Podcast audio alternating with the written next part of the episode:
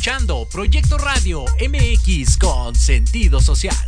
Las opiniones vertidas en este programa son exclusiva responsabilidad de quienes las emiten y no representan necesariamente el pensamiento ni la línea editorial de Proyecto Radio MX.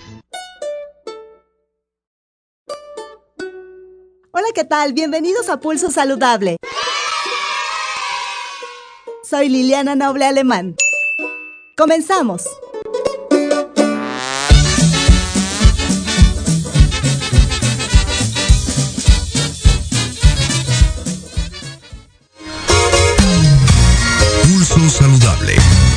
Tu estilo y forma de vida. Un programa diseñado especialmente para ti que te ocupas de tu salud. Conduce Liliana Noble.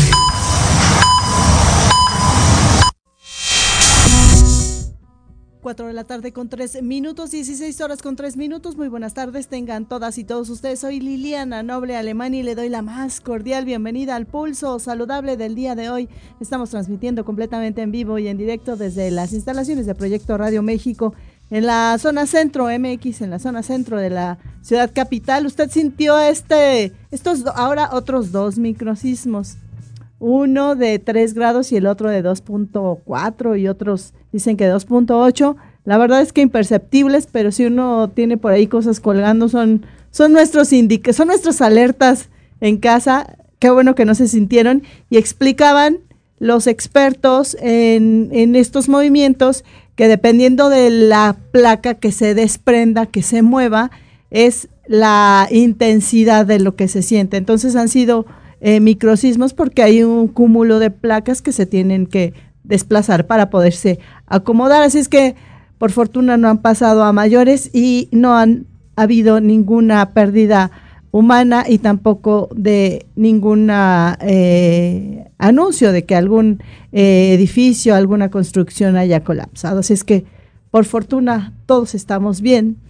Es importante que usted siempre tenga estudiado y bien planeado qué es lo que tiene que hacer en cada uno de los lugares que pudiera llegar a, tocarle un sismo en casa, en el trabajo, en el metro, en el transporte, en el día a día. Usted y yo tenemos como ciertas rutinas, entonces pensar o cuando estamos siempre en un lugar nuevo hay que, al ingresar hay que buscar de inmediato cuáles son las zonas de evacuación en caso de que un movimiento sea el que nos sorprenda. Así es que por fortuna todo está bien. Hoy tenemos un programa bastante interesante. Vamos a platicar de dos enfermedades, no son las únicas en esta época invernal, que todavía no empieza el invierno, pero ya se está sintiendo mucho el frío, porque venimos, a veces es normal, porque venimos de, de un tiempo de mucho, mucho, mucho calor y el cambio de temperatura lo resiente el organismo. Pero justamente nos decía hace algunas semanas una experta que el frío es una consideración importante y conocido como un irritante para el organismo, se reseca la, la, mucosa y es entonces cuando aprovechen esta circunstancia virus y bacterias que andan pululando en el medio ambiente predominantes en esta época del año, así es que por eso es tan importante la vacunación, pero si usted padece cáncer y no sabe si tiene que vacunarse o no vacunarse, no solamente de la influenza, sino también de la COVID, eh, para evitar la enfermedad de la COVID-19 u otras eh, vacunas que son obligados dependiendo de nuestra edad y de nuestro género. Entonces, un experto hoy nos va a explicar esta circunstancia y además también a usted le dio ya COVID-19 o le dio influenza y tiene secuelas, también una experta más adelante nos va a explicar de qué van estas secuelas y qué hacer al respecto. Así es que todo ello y un poquito más en el pulso saludable del día de hoy vamos a dar inicio a la jornada de trabajo.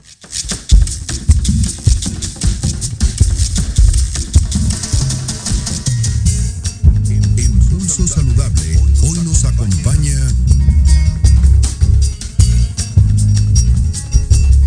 4 de la tarde con 6 minutos de este día 14 de diciembre del año 2023, la temperatura 23 grados centígrados. Mañana inician las posadas, mañana eh, se inaugura el tramo de Bren, ya está bailando por ahí, ya vi su manita muy emocionada Oscarito dice que también, dicen que los dos juntos me van a llevar a sus respectivas posadas y sino que los tres vamos a hacer nuestra propia posada, a ver si es cierto. Ya me veo ahí.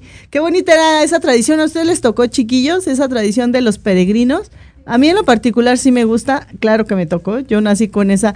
Y también me tocó esta tradición de pegarle a las piñatas de barro.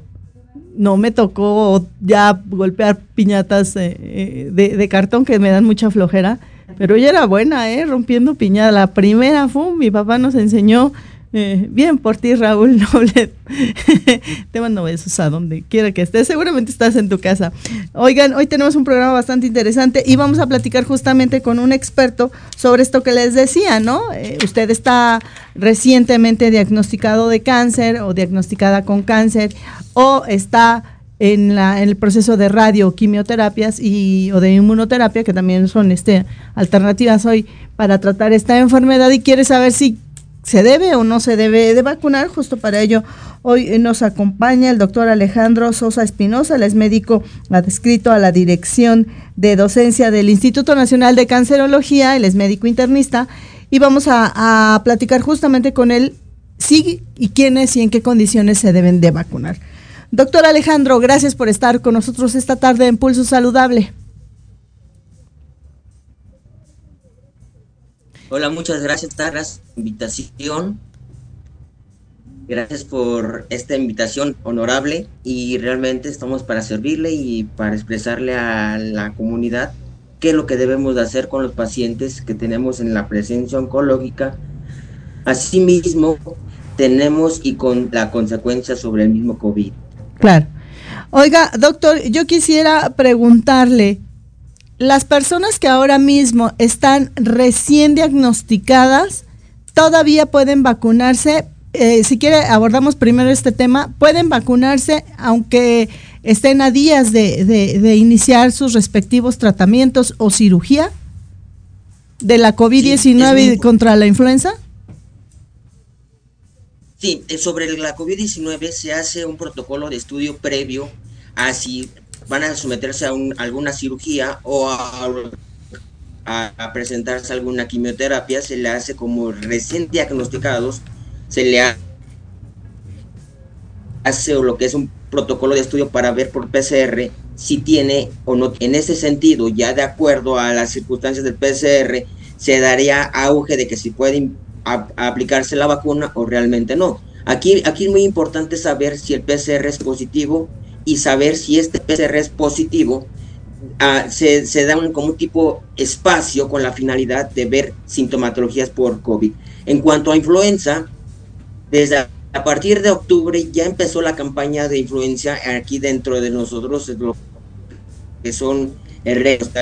Asimismo, los mismos pacientes oncológicos aquí en el Instituto Nacional de Cancerología con la finalidad de la prevención del mismo paciente, asimismo a su acompañante. Claro.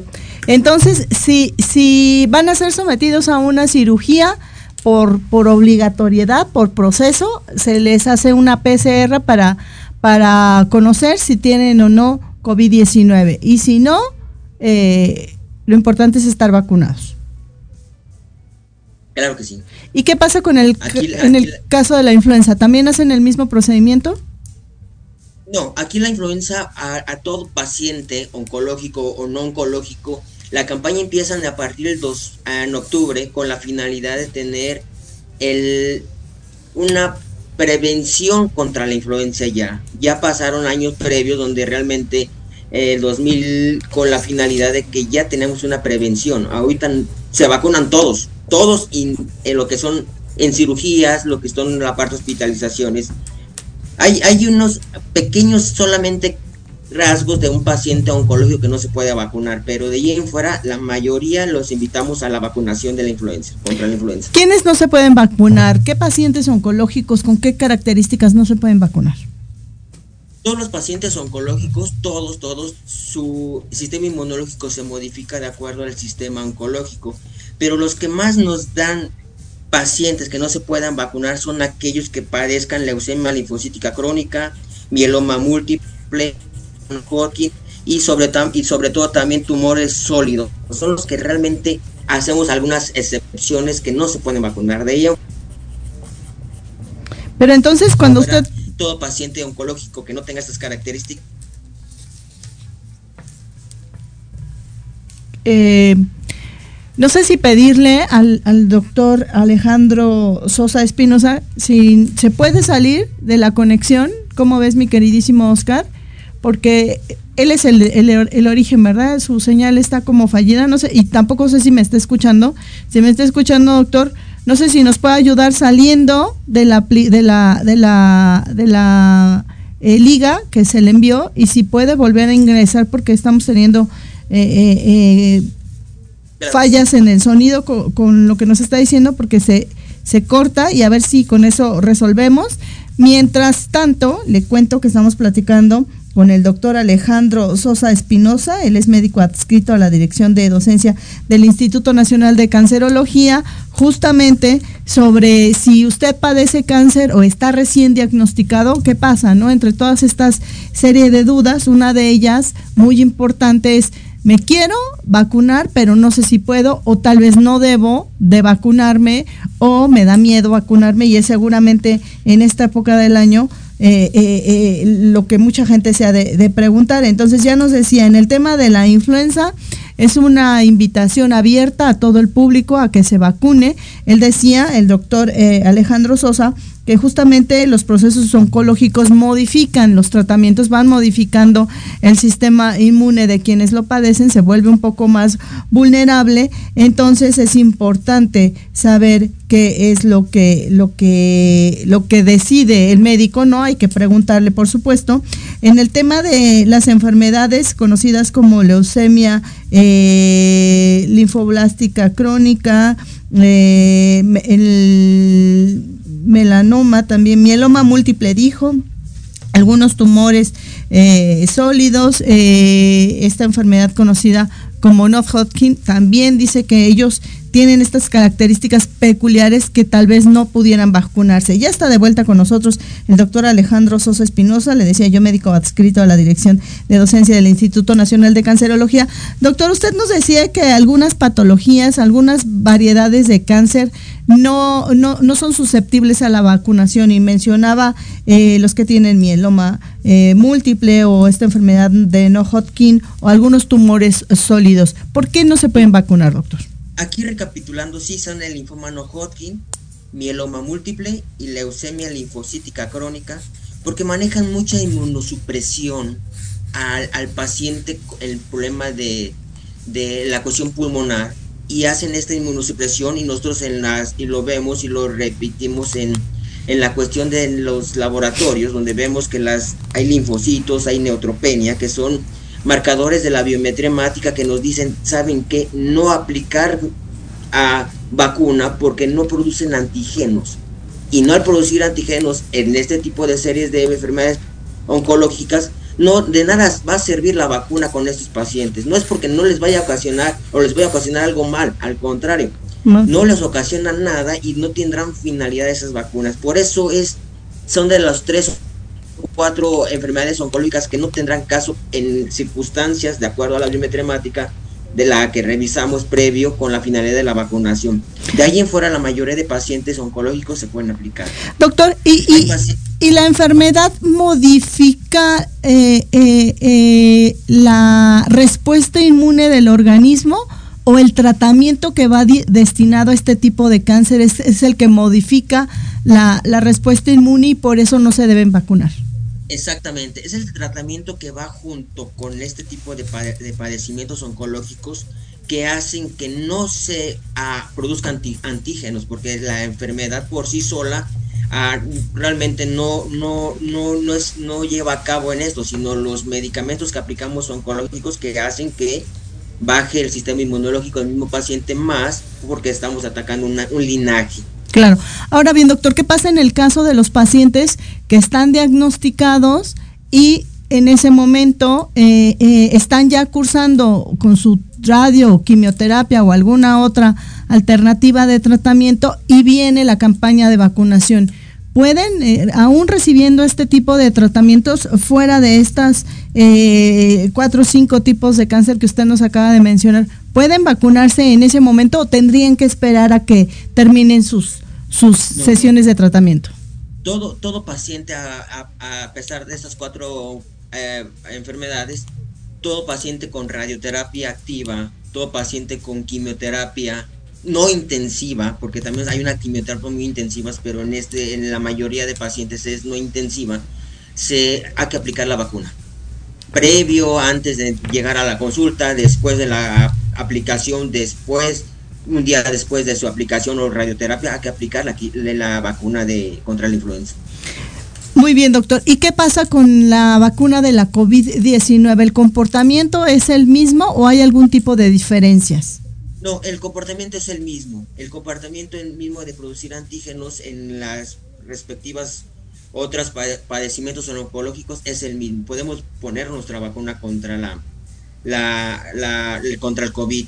Y aquí, y aquí porque los pacientes son más vulnerables a complicaciones los pacientes oncológicos tienen una duración más de síntomas, son más prolongados y tienen consecuencias si no están protegidos contra la influenza y sobre todo también contra COVID, a datos de insuficiencia bacteriana, secundaria, que son neumonías, y la, complicación de estas mismas insuficiencias respiratorias que por lo regular en un campo familiar, pues eh, el familiar cercano, el cuidador también tiene datos de que es susceptible a que se va enfermar contra la influenza, pues es también, es la mayoría del cerco con, con un padecimiento oncológico, tenemos que estar vacunados nosotros para proteger al paciente oncológico.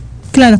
Doctor, ¿y qué pasa en el caso de los pacientes que están recibiendo tratamiento y en ese momento les da desafortunadamente, porque no han sido vacunados, COVID o influenza? ¿Cuánto tiempo tendrían que esperar para poderse vacunar o no es necesario ya vacunarse? No, así siempre hay que tener la vacunación posteriormente. Se hace, el cuadro de la complicación de acuerdo al padecimiento oncológico se tiene que salir del padecimiento oncológico como las consecuencias que tiene la neumonía o la, las, consecuencias, las consecuencias que tiene el padecimiento y de, posteriormente hay que vacunarlo. ¿Por qué? Porque no solamente es me dio y ya no vuelvo a darme, no, o sea, al contrario, tenemos que prevenir las futuras enfermedades que pueden ser las mismas consecuencia al COVID o a la influenza. Muy bien, doctor. Ahora bien, ¿qué pasa en el caso de los cuidadores? En, en, esas enfermedades crónicas, siempre los cuidadores juegan un papel fundamental. Ellos, por supuesto, también tendrían que estar vacunados en tiempo y forma para evitar eh, eh, el contagio y hacer esta inmunidad eh, eh, que le llaman de, rebaño o entre personas, comunitaria. ¿Cómo funciona ahí, doctor? Ahí viene, ahí viene mucho el hincapié de que por lo regular el paciente oncológico lo cuidamos sobre todo como cambios bruscos de temperatura, los, la misma propia alimentación, que esté bien cocida, que esté bien hervida el agua, con la finalidad de protegerlo porque su sistema inmunológico está en depresión. Pero la gente que está como acompañante, como cuidador, tiene que ser más limpia que el mismo paciente, con la finalidad de que no lleguemos la, la, infección de afuera hacia adentro y sobre todo pues que no se nos vaya a complicar y realmente eso es lo que tenemos que hacer, la prevención del mismo cuidador, la, prevención de la propia familia como visitante, como acompañante, esa es la prevención que tenemos que hacer. Y si, por ejemplo, están eh, eh, en, en, tratamiento y ya fueron vacunados, ¿cuáles son las medidas de, de, higiene que tanto el cuidador como el paciente deben de seguir durante todo este proceso de, de esta eh, etapa de, del año en donde las enfermedades eh, de fácil contagio como son todos estos virus y bacterias eh, de, de, invierno pudieran vulnerar la, la salud de los pacientes y también de los cuidadores. Y los cambios que está haciendo los virus se están modificando, están cambiando su entorno y cada año tenemos que tener la prevención de la propia vacuna. Aquí la finalidad es que tenemos que tener las medidas higiénicas, desde el también uso lo que es lavado de manos constantemente, el uso del cubrebocas, con la finalidad de cuidar los cambios bruscos de temperatura y sobre todo también del mismo cuidador tener esas propias medidas, así como el cuidador los integrantes de que están alrededor del paciente oncológico, porque por la mayoría o la finalidad del paciente es que el, la complicación de una influenza puede ser una neumonía y eso es lo que queremos prevenir.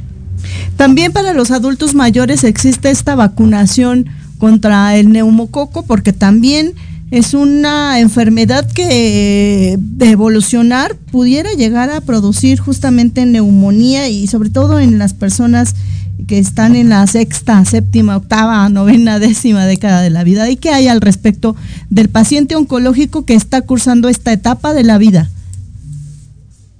Aquí, lo que tenemos que hacer que la vacuna contra el neumococo se aplica cada dos años y con la finalidad del paciente oncológico, como el paciente que arriba de los 65 años, que por lo regular manejan la cartilla de vacunación, tenemos que tener esas medidas de prevención contra la complicación de la neumonía.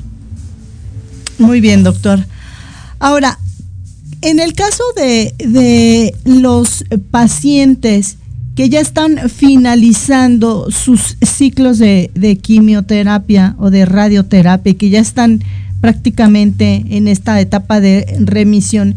Me preguntan que si ellos también tienen que seguir las mismas medidas estrictas, tanto del cuidado personal como de la vacunación. Sí, antemano todos, todos. El paciente es más susceptible al oncológico y a pesar de que ya vaya a terminar, o la ventaja que ya vaya a terminar sus ciclos de quimioterapia o de radioterapia, tenemos que tener esa parte de cuidarnos más. ¿Por qué? Porque realmente ya el sistema inmunológico ya se modificó, los virus van cambiando y sobre todo pues es la prevención. Usted menciona, claro, usted mencionaba, doctor, que este grupo de, patologías, ¿no? Eh, eh, como el linfoma no Hodgkin o algunos otros tumores sólidos, eh, estas leucemias, el mieloma, por ejemplo, no, no, no, no se deben de vacunar, no porque la vacuna como tal les pueda producir un daño, sino porque el tratamiento eh, depleta el sistema inmune y no se puede generar esta respuesta que se requiere. ¿Qué hay, ¿De qué forma se protegen estos individuos para evitar un contagio de influenza o de COVID o de neumococo o de alguna enfermedad de estas que pululan en el, en el ambiente en la época de finales del otoño y el invierno, por supuesto? El, como cuando están en padecimientos con tratamientos que producen más inmunosupresión, estamos de acuerdo de que no se no les funciona la, la vacuna como antígenos.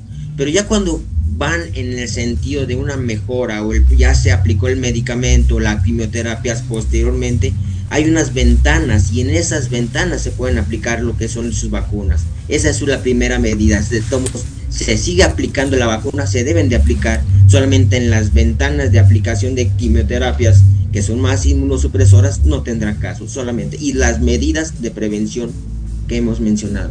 O sea, ¿usted se refiere al, al, al espacio que hay entre ciclo y ciclo de tratamiento? ¿En ese momento podrían aprovechar para vacunarse? Sí, así es habitualmente cuánto espacio hay entre una quimioterapia o un ciclo y otro depende de cada paciente o cómo funciona ahí doctor sí es depende de cada eh, depende de la patología depende del tipo de ciclo que se aplicaría y por lo regular son ventanas aproximadamente de 15 días porque la aplicación de una quimioterapia se aplica hoy pero me hay un periodo que se llama nadir y, se, y tenemos un 10 días en ese periodo que está trabajando la misma quimioterapia del sistema y realmente pues sería una semana después de la aplicación, del, bueno, 15 días después de la aplicación de la quimioterapia. Entonces, si, si reciben, no sé, una serie de cinco ciclos, a lo mejor en el primero tal vez no, o, o en el segundo tal vez no, dependiendo de las circunstancias, pero esperar a que termine el siguiente ciclo 15 días y entonces ya retomarlo. ¿A dónde tienen que acudir a vacunarse eh, los pacientes oncológicos? ¿Necesariamente ahí en el Instituto Nacional de Cancerología o en sus unidades oncológicas eh, los pacientes o pueden acudir a cualquier instancia de salud a aplicarse la vacuna?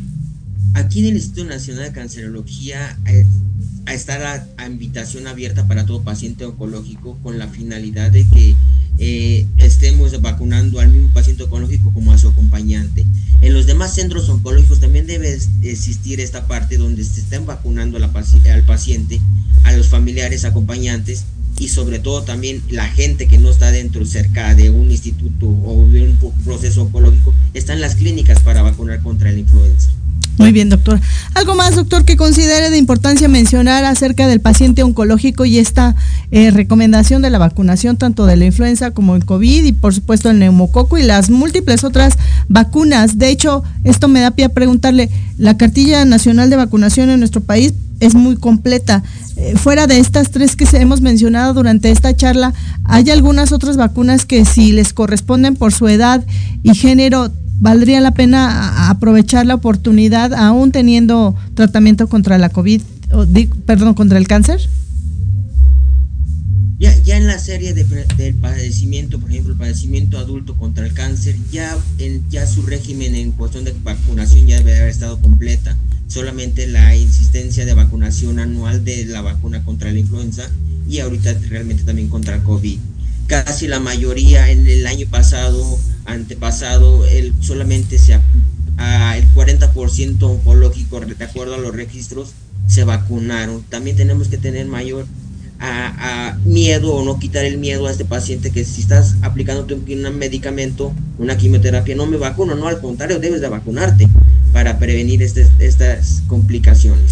Y preguntan finalmente, doctor, que si se tienen que vacunar de ambas eh, o de las tres, ¿podría ser en el mismo día o, tendrían que espaciar los, los momentos de vacunación?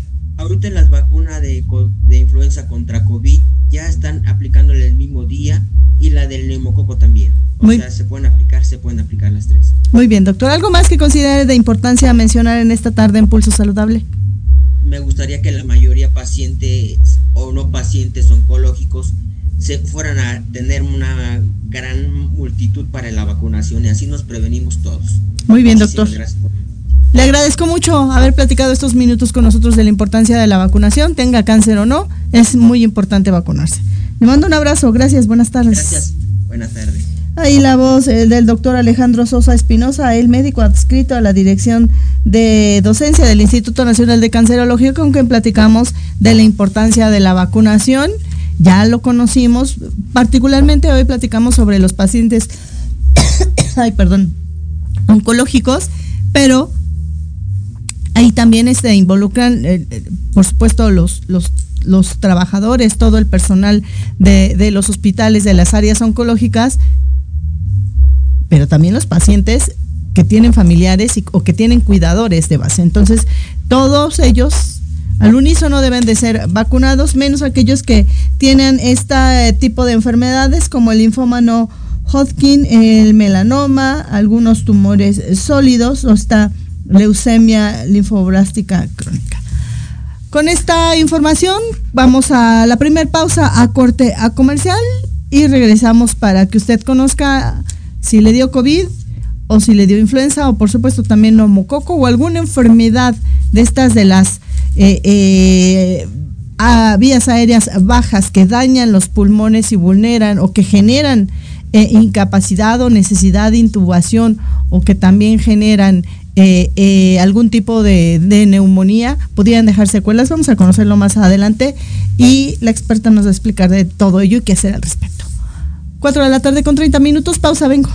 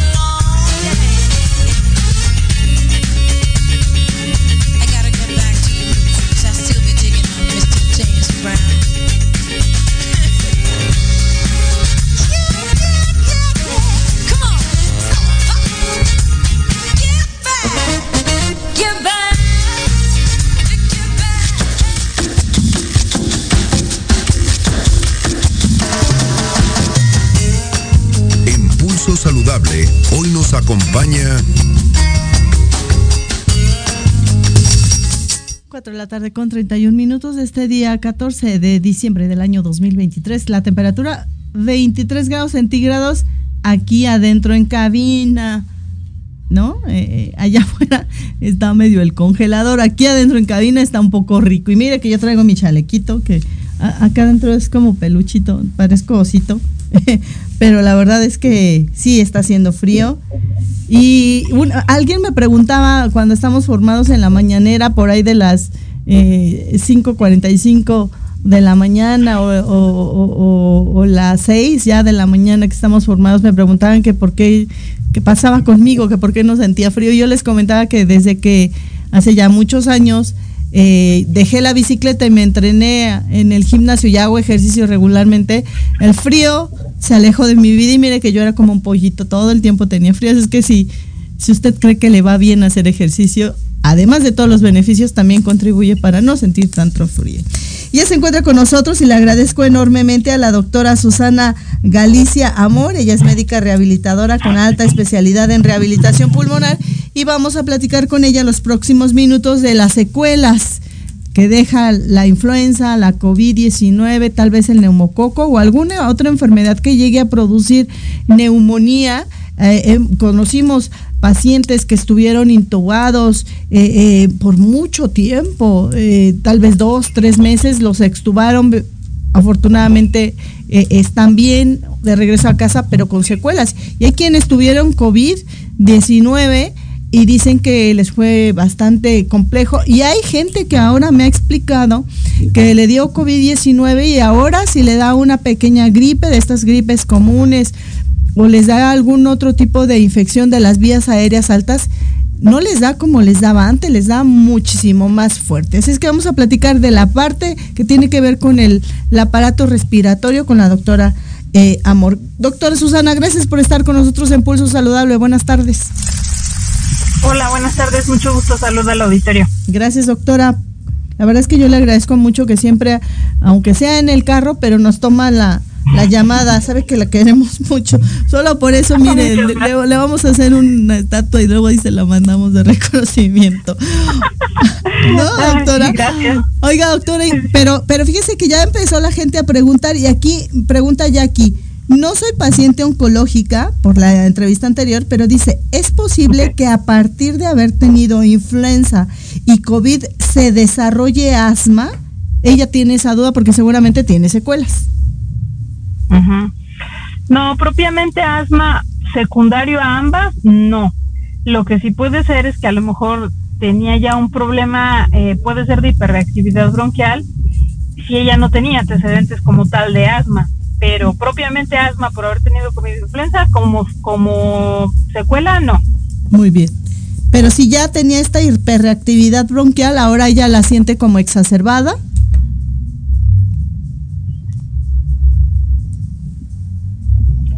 Sí, lo que sucede es que la hiperreactividad bronquial se refiere a que la vía aérea es muy sensible por alguna razón, que puede haber muchas, y responde muy rápido a cualquier estímulo externo, que puede ser una infección, un solvente, algún aroma fuerte.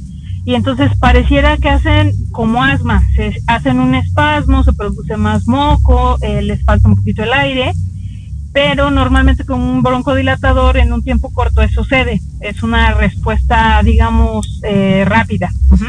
Esa es hiperreactividad bronquial y se controla muy fácil con un broncodilatador identificando qué es lo que está generando esta, esta respuesta. Y entonces... No tiene nada que ver con la alergia ni con el asma. Y entonces quiere decir que esta...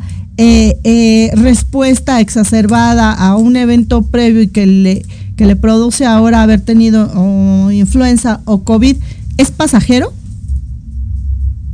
Eh, es que son dos cosas diferentes. O sea, hiperreactividad bronquial solamente es la respuesta.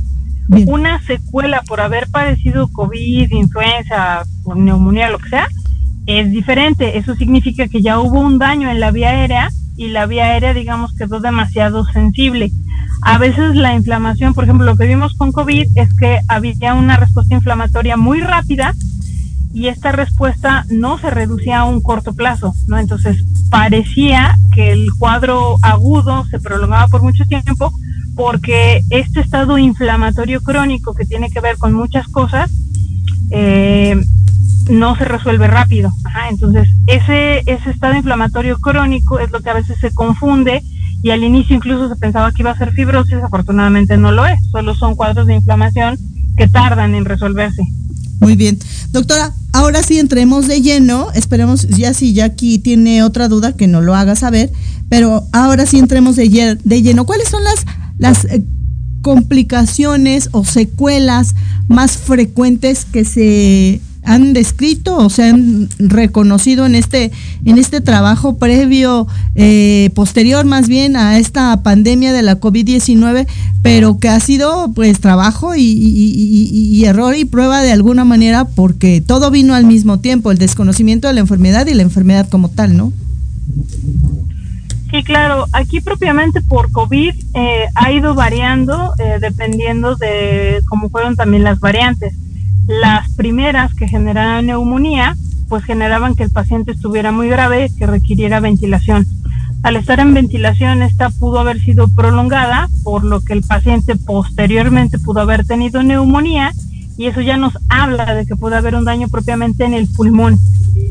Además de eso, si estaban en ventilación, los pacientes requerían estar sedados, relajados, que implica una postración como tal del cuerpo, y a esto se suman los efectos de lo que antes se llamaba reposo prolongado, que hoy, hoy día es una debilidad adquirida en la unidad de cuidados intensivos, que bueno, dadas las condiciones de los pacientes, no todos estuvieron en cuidados intensivos, pero ya con haber estado hospitalizados o incluso algunos graves en casa, pues empiezan a tener esta respuesta que es propiamente en el resto del cuerpo y el músculo pues no deja de ser un órgano blanco, por lo tanto pierde fuerza, eh, perdemos músculo, se pierde proteína y eso se percibe como debilidad a largo plazo.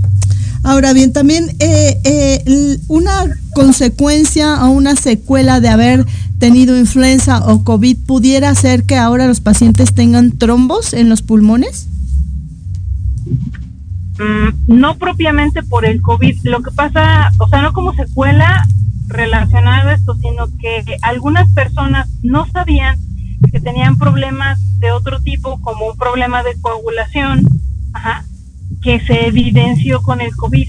Entonces, no es que el COVID lo deje, o sea, en un estado agudo sí pudo haberlo originado y eso tiene que ver con los receptores, sobre todo en las primeras etapas de antes de Omicron, cuando se dirigió, digamos, el virus a quedarse en vía aérea, pero cuando pasaba vía aérea inferior sí era muy común por el tipo de receptores que afectaba, entonces el efecto que se daba en el endotelio daba problemas de coagulación. Pero no significa que alguien que desarrolló tromboembolia pulmonar sea como del COVID, más bien ya Claro. Doctora, ¿qué pasa con el tema de las adherencias? ¿Existen estas cicatrices post eh, COVID-19, post influenza o solamente se manejaron al inicio y ya se dieron cuenta que no? Este, no, sí existe, o sea, cuando existe cualquier proceso inflamatorio, ajá, cuando existe un proceso inflamatorio tan severo, a veces el cuerpo, dependiendo de las condiciones de salud, sobre todo previas a la infección, no es lo mismo cuando se infecta a alguien que es diabético, que además es hipertenso o que tiene un problema de colágena, que ya trae un estado de salud, eh, sobre todo crónico previo. Esto evidentemente desestabiliza más al cuerpo. Pero estos procesos inflamatorios que se vieron puros de COVID en gente que tiene vía aérea sana y que no tiene problemas crónicos degenerativos, generalmente se resuelven a veces tarda, pero no deja como tal un proceso de fibrosis, que me imagino que es lo que está llamándole adherencia. Generalmente no es así. En quien se ve que llega a desarrollar una secuela es porque ya tiene un antecedente y generalmente a veces no lo sabían.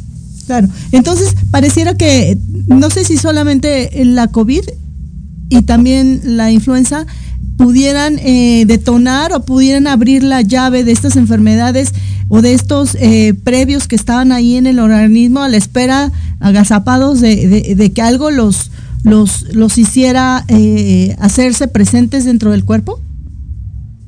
Sí, lo que pasa es que acuérdense que los estados inflamatorios crónicos evidencian muchas eh, alteraciones que en un, es, por ejemplo, eh, no, no por haber adquirido COVID les dio diabetes, o sea, seguramente ya tenían un problema de descontrol en la glicemia que se evidenció con el COVID por una respuesta aguda y que pues se hace crónica. Lo mismo la hipertensión, pero no es que las dispare.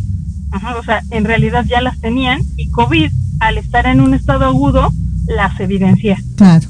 Bien, qué bueno que nos lo dice porque hay mucha gente que también me ha referido eh, como consecuencia de la COVID-19 ahora tengo hipertensión y muchos más me han dicho que tienen diabetes, ¿no? Que sus médicos eh, les han manifestado esto, algunos otros han dicho que también eh, tener hipotiroidismo se ha hecho presente. Entonces, lo que usted nos menciona es que el cuerpo ya estaba un poco mal y esto llegó a abonarle para que se expresara la enfermedad.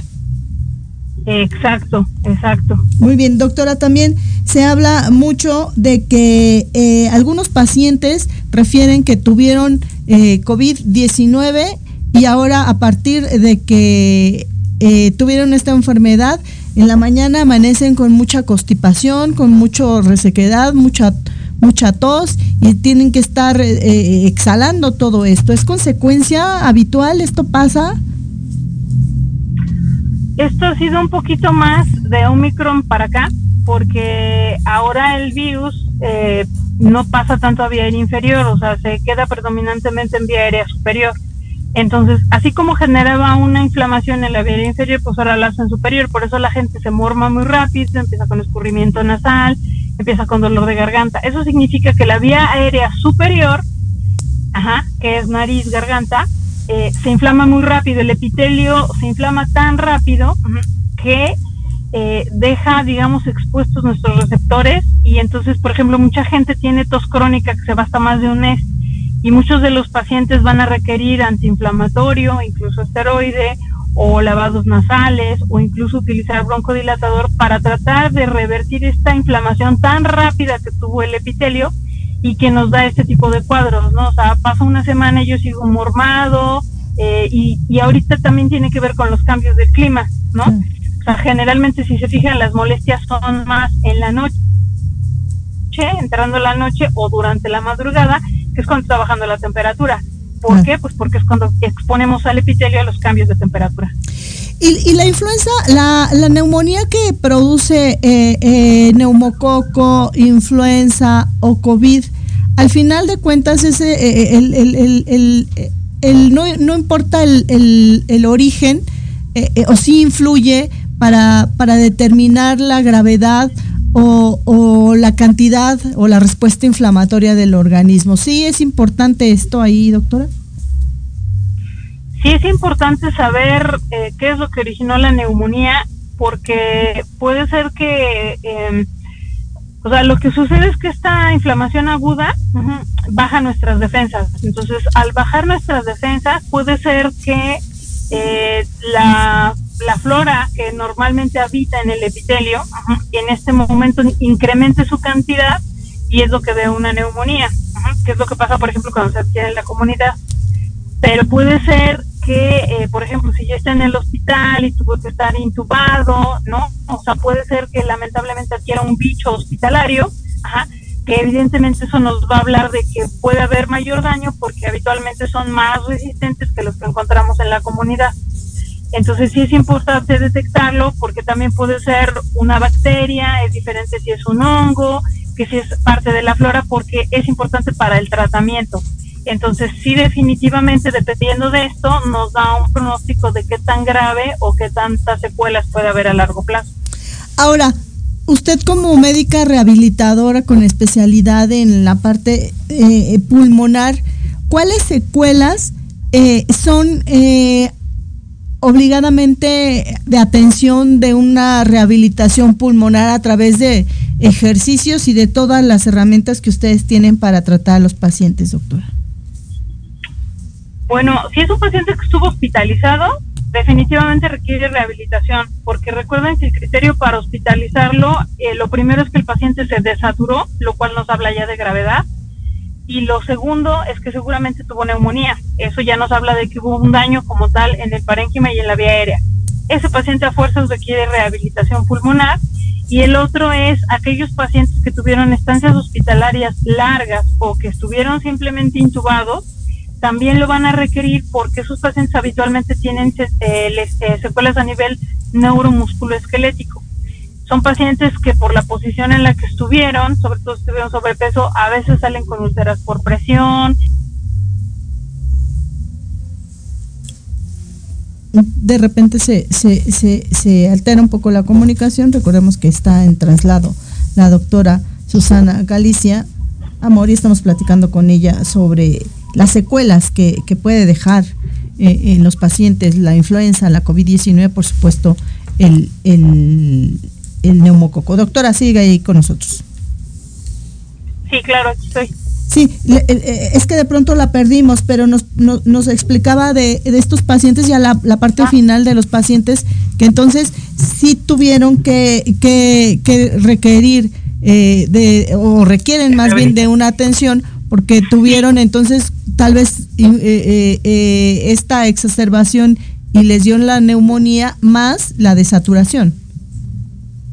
Exacto. Entonces, lo que les comentaba es que esto ya nos va hablando de que existe un daño a nivel del parénquima pulmonar, puede haber daño a nivel de la vía aérea, pero además los pacientes que requirieron estar intubados o hospitalizados mucho tiempo, al estar en reposo, van a tener, eh, les comentaba, secuelas a nivel de músculo, puede ser de nervio, e incluso de hueso eh, o piel. Entonces, esos pacientes obligadamente requieren rehabilitación pulmonar para reintegrarse.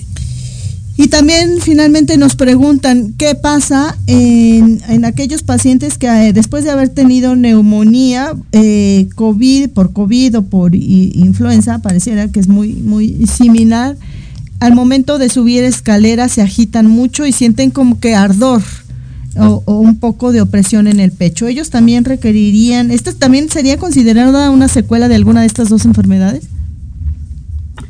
Sí, eh, eso es lo que nosotros vemos en los pacientes cuando acuden a consulta y efectivamente es parte de lo que nosotros revertimos. Esa parte nosotros tenemos que valorar al paciente para ver qué tanto es de la parte respiratoria, que puede ser que esté disminuido el calibre de la vía aérea y habrá que abrirlo un poquito con un broncodilatador, pero también puede ser que sea meramente una situación de contractura muscular a nivel de los músculos del pecho, que también da una sensación de opresión y nosotros tenemos que verificar qué tanto es percepción de falta de aire, percepción de fatiga o qué tanto el paciente desatura, porque dependiendo de eso es tratamiento. Entonces sí se tiene que evaluar el paciente. Y también nos preguntaba justamente el auditorio, y una de ellas también es esta eh, eh, Jackie, que quién es el médico ideal, quién los debe de atender de las secuelas tanto de COVID-19 como de, de, de, influenza o por supuesto también de, de neumococo. El médico rehabilitador pulmonar es el perfil ideal.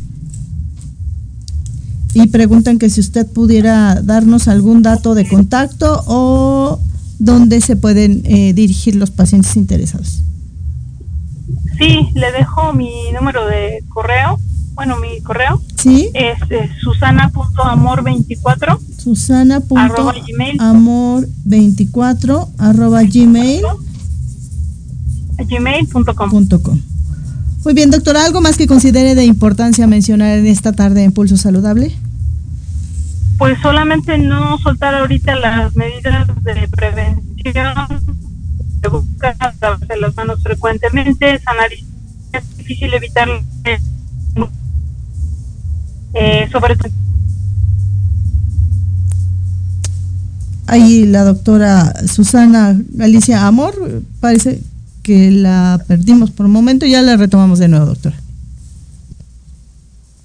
No, creo que sí la perdimos, ¿verdad? Ya no nos escuchó la doctora.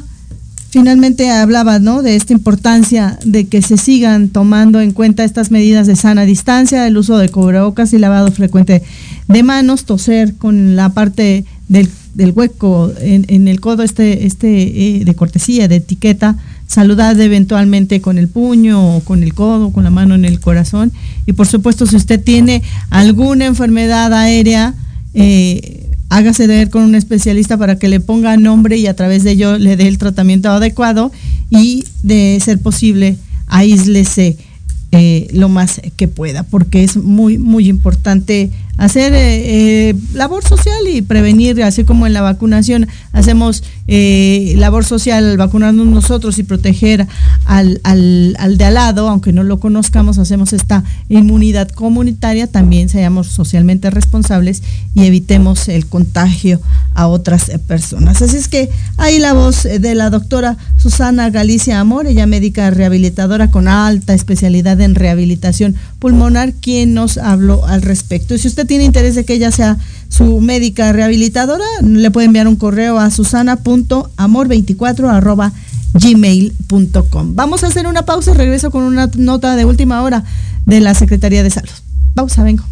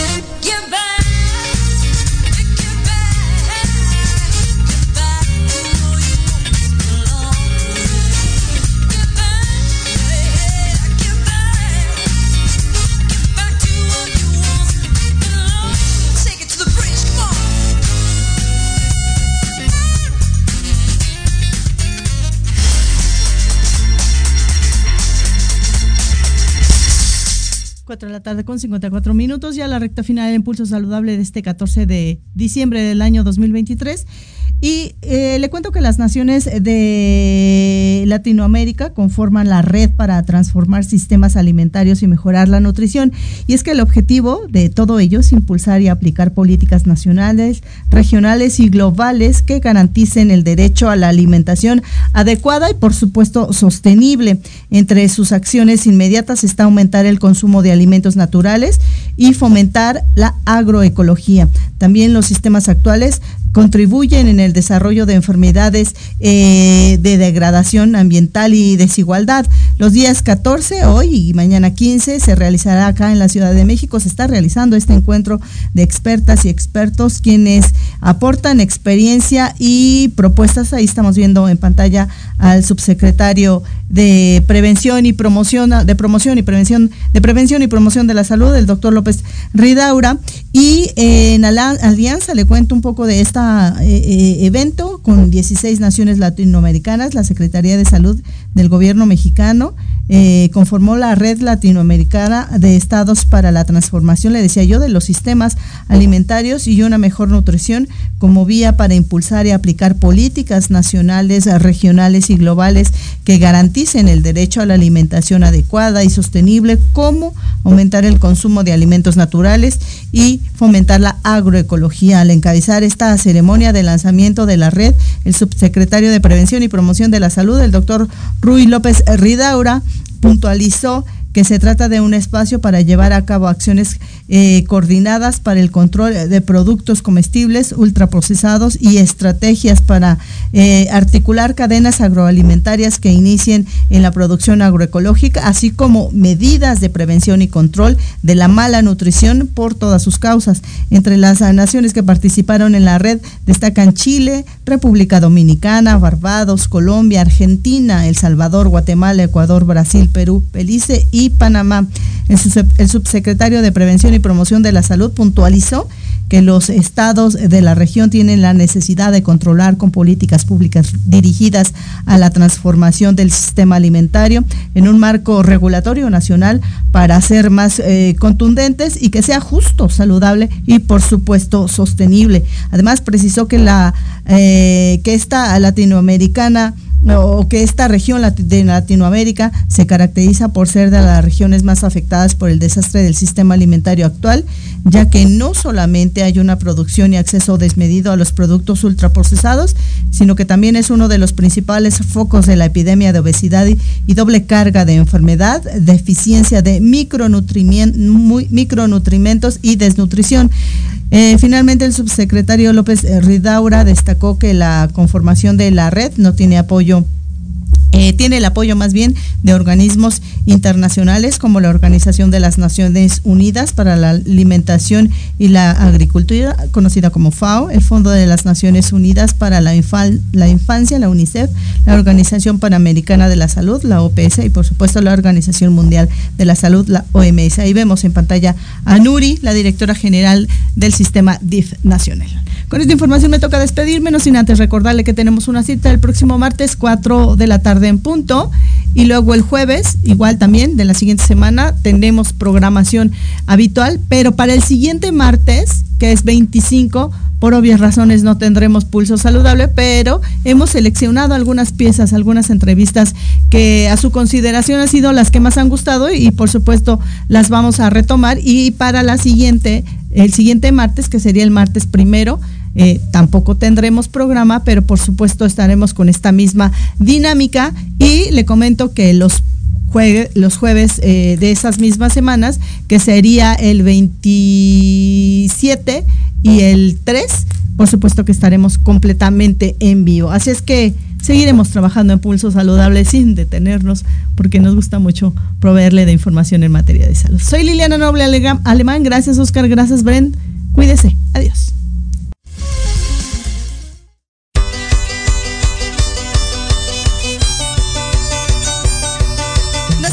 La próxima semana. Entre tanto, síguenos en nuestras redes sociales. En YouTube y Facebook aparecemos como Pulso Saludable. Y comparten nuestro programa del día de hoy. Hasta la próxima.